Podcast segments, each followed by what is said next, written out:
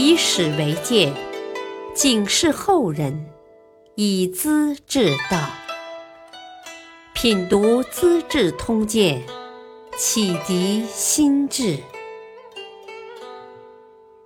原著司马光，播讲汉乐。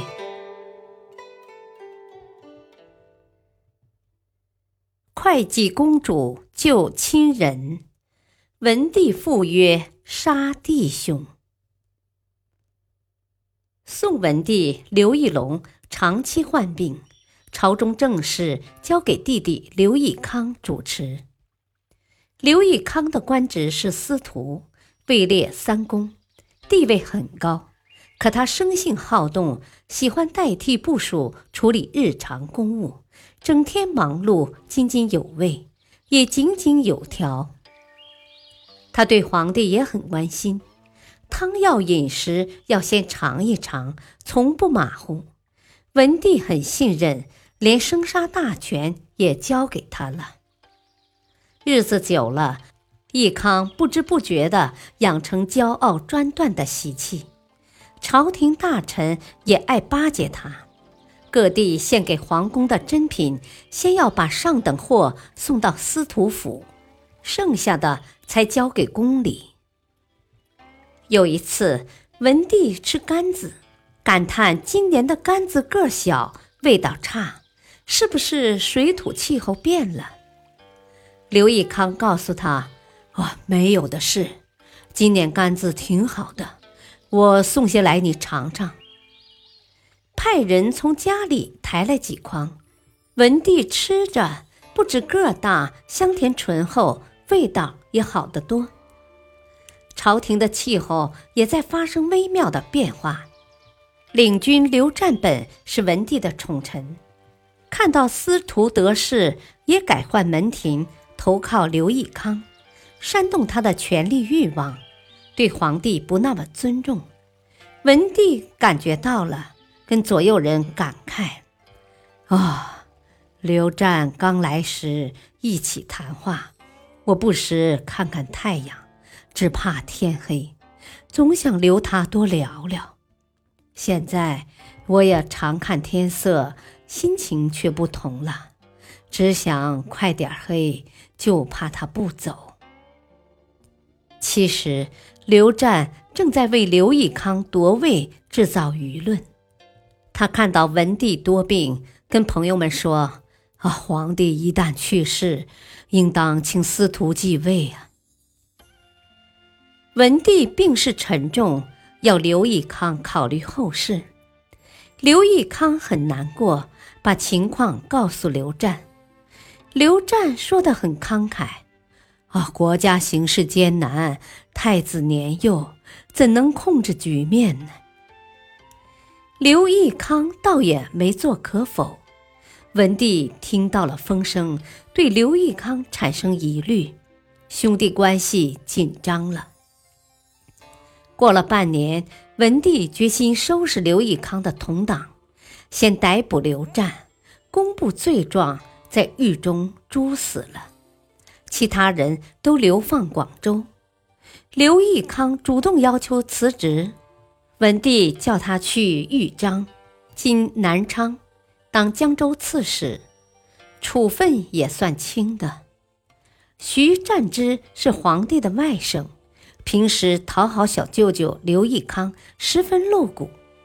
这次株连被抓，文帝想把他处死。徐占之的生母会稽公主是文帝同父异母的姐姐，一向很受尊重。皇室家事，文帝总要听取姐姐的意见。姐弟关系亲密是有原因的。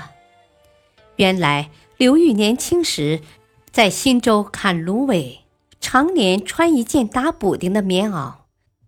后来发迹了，就把棉袄交给女儿会稽公主，告诉她说：“啊，这是你娘臧皇后亲手缝的。”日后我家谁要骄纵奢侈，你就把棉袄给他看看。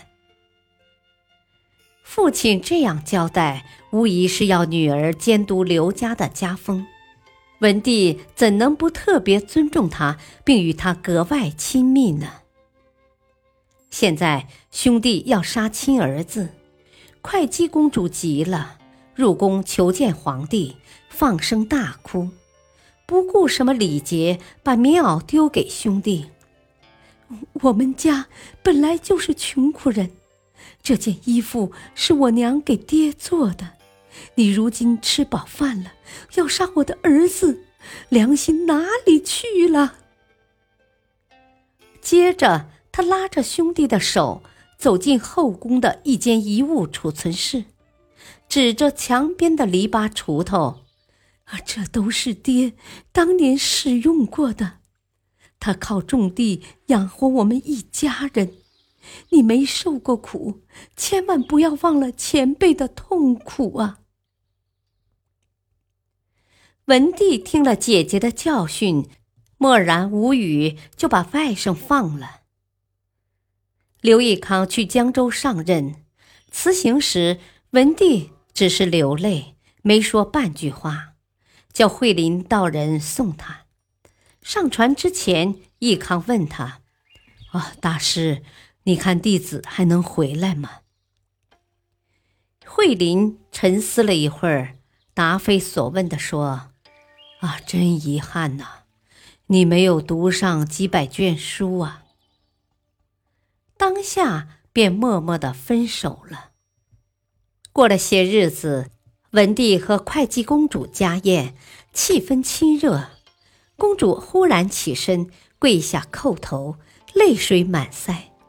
文帝赶忙扶起，怔怔的望着，不明白意思。公主盯住兄弟的眼睛。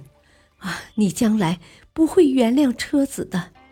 我先为他讨个性命，不要杀死他。车子是义康的乳名，做姐姐的十分关心他。文帝感动得热泪直流，指着窗外的江山，金紫金山，诚挚地说：“啊，姐姐不要担心。”我若违背今天的请求，就对不起初宁陵了。初宁陵是刘裕的坟墓，在江山边。他指着父亲的陵墓发誓，当然是严肃的。又拿起没喝完的酒，封紧盖子，写了一张便条，派人送到江州。刘义康拆开信封。便条上写着：“会稽姐姐在家宴上想到兄弟，送来没喝完的酒，请你举起酒盅同饮一杯吧。”不久，江夏王刘义恭入朝，代替兄长刘义康做司徒主持朝政。他很乖巧，样样事向文帝请示汇报，日子过得舒舒服服。会稽公主保住了兄弟的性命吗？